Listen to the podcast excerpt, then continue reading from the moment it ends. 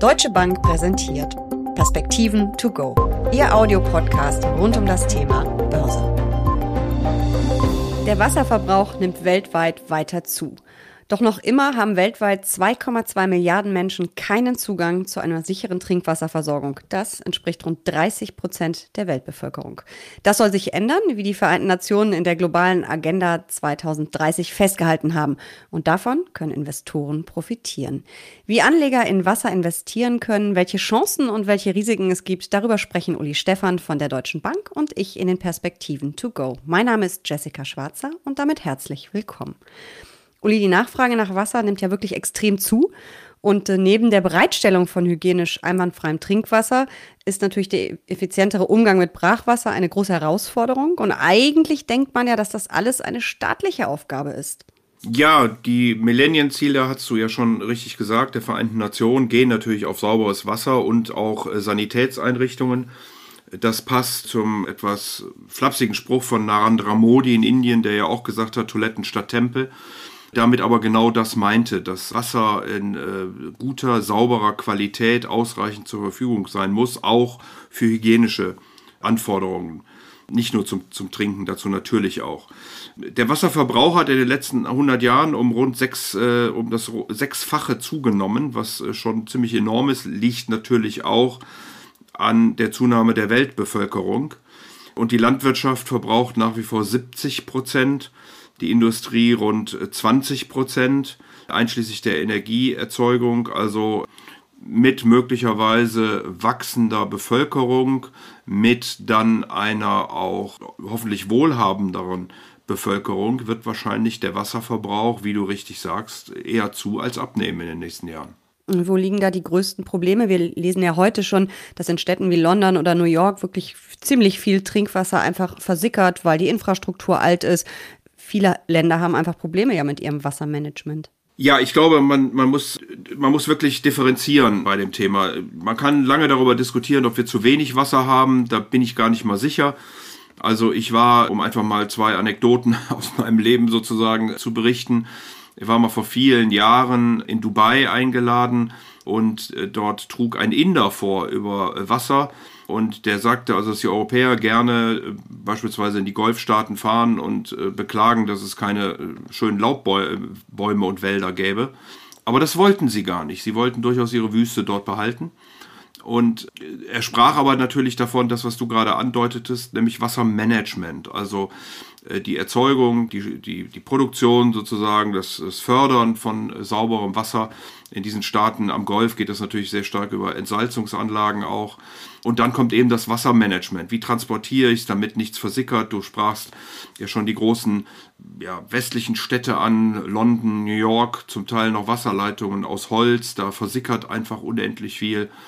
Ähm, und das ist ein, ein Problem. Und das ist natürlich gerade in solchen Ländern ein Problem, die äh, ohnehin nicht mit so viel Wasser gesegnet sind. Wie groß ist denn der Wassermarkt überhaupt? Also du hast gerade schon gesagt, die, der Verbrauch hat sich versechsfacht in den vergangenen Jahrzehnten. Kann man das irgendwie in, in Euro und Dollar messen, wie groß der Markt ist? Der Wassermarkt wird natürlich geschätzt. Äh, die Schätzungen belaufen sich auf gut 650 Milliarden US-Dollar, die dieser Markt groß ist. Allerdings äh, geht die OECD und auch die UNO-Weltbank davon aus, dass in den nächsten Jahren Investitionen getätigt werden müssen in einem Volumen von sieben Billionen beziehungsweise sogar siebeneinhalb Billionen US-Dollar, also um wirklich sicherzustellen, dass die Menschen in Zukunft sauberes Wasser ausreichend zur Verfügung haben, sind erhebliche Investitionen gerade ins Wassermanagement notwendig. Und sind das dann eher staatliche oder auch private Investitionen? Oh, das kann man natürlich auch privatwirtschaftlich organisieren. Wir hatten zwar in Europa ja mit der Konzessionsrichtlinie der Europäischen Union etwas äh, Wallungen bei manchen Leuten, äh, weil hier geglaubt wurde, dass Wasser privatisiert werden soll. Äh, dem war nicht so, es ging nur um Ausschreibungen. Aber sei es drum, wenn man privat Wasserversorgung organisiert, dann muss man es eben entsprechend regulieren. Und das kann der Staat ja jederzeit tun. Es ist natürlich falsch zu sagen, ich schreibe einfach mal Wasser aus und dann macht jeder damit, was er will. So geht das nicht, sondern man muss dann regulieren. Aber das macht der Staat ja ohnehin auch in vielen anderen Bereichen, äh, dass er regulatorisch sehr stark äh, eingreift. Und insofern ist das, glaube ich, managebar. Denn die Summen sind schon so gewaltig, dass man wahrscheinlich auch privates Geld hierfür heranziehen sollte. Wenn wir uns diese Investitionen, die da dringend getätigt werden müssen, anschauen, welche Dienstleistungen sind da gefragt? Das interessiert mich natürlich auch als Anlegerin. In welchen Branchen finde ich die Dienstleister, die da gefragt sind? Ja, lass mich da noch eine zweite Anekdote erzählen, die ich erleben durfte. Ich war mal eingeladen zu einer Investorenreise in die Wüste Gobi und stand eben in dieser Wüste Gobi in einem, ja, an einer Stelle, an der ein Tagebau errichtet werden sollte, also eine Mine für Kupfer vor allen Dingen. Oy-Tolgoi heißt diese Mine in der Mongolei. Und ich dachte so für mich, das ist eigentlich der beste Platz auf der Welt für eine Mine. Die Ingenieure sagten mir dann, Problem Wasser. Die mongolische Regierung hatte verboten, an das Grundwasser heranzugehen, also überlegte man, eine Pipeline zu bauen vom chinesischen Meer äh, um diese Mine mit Wasser zu versorgen. Äh, denn dieses Wasser braucht man natürlich für die Versorgung der Menschen, man braucht es für die Energiegewinnung, um eben auch die Mine betreiben zu können und man braucht es für sogenannte Smeltering, also das Rauswaschen des Erzes aus den sonstigen äh, Gesteins- und ähm, Sedimentschichten. Also äh, das ist schon sehr spannend, was alles für Wassermanagement äh, gebraucht wird. Die Unternehmen sind überwiegend in den Sektoren Versorger, Industrie, aber auch Technologie vertreten. Und es geht natürlich insbesondere um die Wassergewinnung, also Pumpen, äh, aber auch Entsalzungsanlagen. Es geht auf, um die Wiederaufbereitung von Wasser. Das ist ein ganz wichtiges Thema. Hier sind beispielsweise Singapur und Israel führend. Äh, in Singapur wird rund 40 Prozent des benutzten Wassers, Abwassers wieder aufbereitet. In Israel sind sogar 80 Prozent. Es geht um die Entsalzung, hatte ich schon gesagt. Hier führend natürlich die Golfstaaten, aber auch Israel, USA, China und Australien.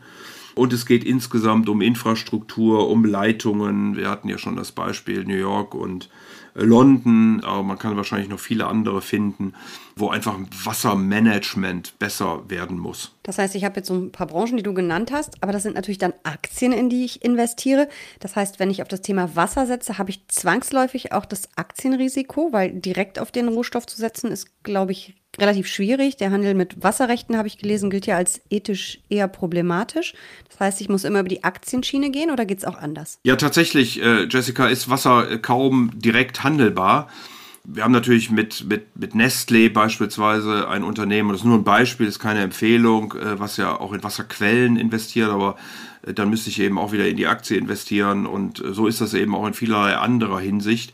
Und wie gesagt, es geht ja um die gesamte Wertschöpfungskette. Das habe ich ja versucht zu sagen. Es geht eben gar nicht äh, darum, dass man direkt Versorger ist und äh, Wasser zur Verfügung stellt, sondern es geht eben auch darum, das Wasser überhaupt zu fördern, es zu reinigen, es zu transportieren. Und all die Unternehmen, die dort tätig sind, um dieses zu verbessern, einschließlich Technologie, ist dann natürlich heranzuziehen, wenn man sich dem Thema Wasser nähert. Das ist so wie bei ganz vielen Themen geht es oft nicht direkt sozusagen im Direktinvestment in, in Wasser hinein, sondern es geht eben sehr stark um die Wertschöpfungskette dann insgesamt, um hier ja, sich dem Thema zu nähern und damit sicherlich auch auf eine nachhaltige Weise den Planeten zu verbessern und mehr Menschen Zugang zu sauberem Wasser zu ermöglichen. Jetzt hast mir gerade ein wichtiges Stichwort gegeben. Sind Wasserinvestitionen eigentlich automatisch auch nachhaltige Investitionen? Ja, das muss man dann im Einzelnen äh, sicherlich angucken. Aber wenn es darum geht, Menschen hier äh, Wasser zur Verfügung zu stellen, dann ist das, äh, glaube ich, schon richtig. Äh, der, der, der zweite große Punkt bei Wasser ist ja auch die Energiegewinnung. Auch das würde ich dann eher als nachhaltig bezeichnen, wenn man eben äh, Staudämme baut und Wasserkraftwerke hier einsetzt, anstatt eben Kohlekraftwerke oder ähnliches.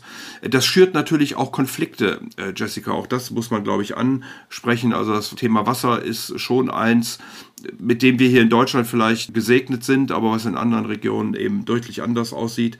Der ganze Kaschmir-Konflikt geht äh, auch, vielleicht sogar insbesondere um Wasser, weil dort äh, im Gebirge große Flüsse, insbesondere der Indus, aber auch fünf weitere große Flüsse und viele andere kleine Flüsse äh, entspringen. Wir haben diesen Konflikt auch äh, im Nil im Moment, wo gerade Äthiopien einen großen Staudamm zur Energiegewinnung baut und Sudan und Ägypten Sorgen haben, dann nicht mehr ausreichend Wasser zur Verfügung zu kriegen. Die Türkei hatte jetzt mal den Euphrat gesperrt und Syrien das Wasser quasi abgegraben. Wir haben eine Diskussion in China Richtung Vietnam um den Mekong. Also man muss schon dann gucken, wie mit Wasser auch wirklich umgegangen wird. Hilft man den Menschen?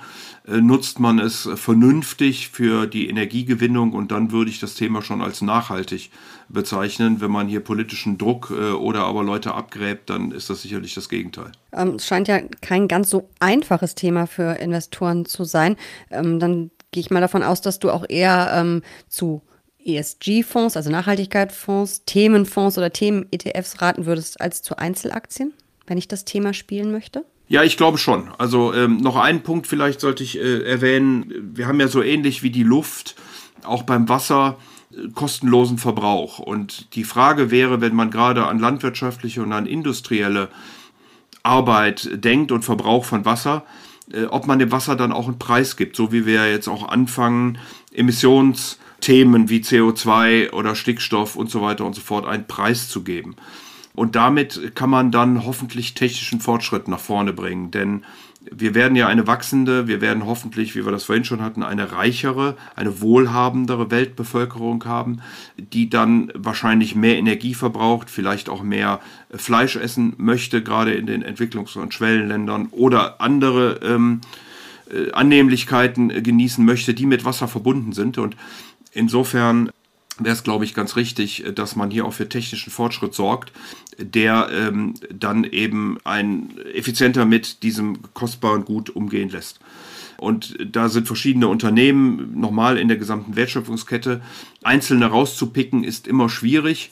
Dann kommt es sicherlich auch immer eben auf das Einzelunternehmen an. Von daher bietet es sich natürlich bei einem solchen Thema wie Wasser an, eher ein Basket zu nehmen und wie auch immer der dann verbrieft ist, ob als Zertifikat oder als Fonds. Das kann man dann je nach Gusto machen. Aber ich glaube, das ist äh, vernünftiger, als sich mit Einzeltiteln hier äh, zu beschäftigen. Aber ich glaube, wir sind uns einig, Wasser ist ein sehr spannendes Thema für Investoren, aber eben nicht ganz so einfach umzusetzen. Ähm, es ist dann wahrscheinlich auch eher die Beimischung im Depot, richtig? Ja, es äh, glaube ich schon, dass man äh, mit dem richtigen Fokus eben Nachhaltigkeit, Wasser als Thema, Wasser hat also viele Baskets, wie ich das ja schon gesagt habe, also Körbe aus Unternehmen, mehrere Unternehmen sehr gut performt. Im Moment ist das ein bisschen schwieriger, weil die Versorger aufgrund des Zinsanstiegs, Rotation, wir hatten das ja auch schon hier im Podcast an anderer Stelle mehrfach erwähnt, äh, nicht ganz so gut laufen aber auf, auf mittlere, auf längere Sicht sowieso äh, hat das Thema gut performt und wird auch gut performen, weil eben Wasser ein, ein großes und wichtiges Thema ist. Und wir hatten ja schon die Investitionen angesprochen, wir hatten die UNO-Ziele angesprochen. Hier werden Investitionen einfach notwendig und, und auch dringend sein und sie, sie werden wahrscheinlich auch kommen. Und das hilft dann der Welt und das hilft eben auch die Unternehmen, den Unternehmen, die daran beteiligt sind. Ein wunderbares Schlusswort. Vielen Dank für diese Perspektiven to go. Sehr gern.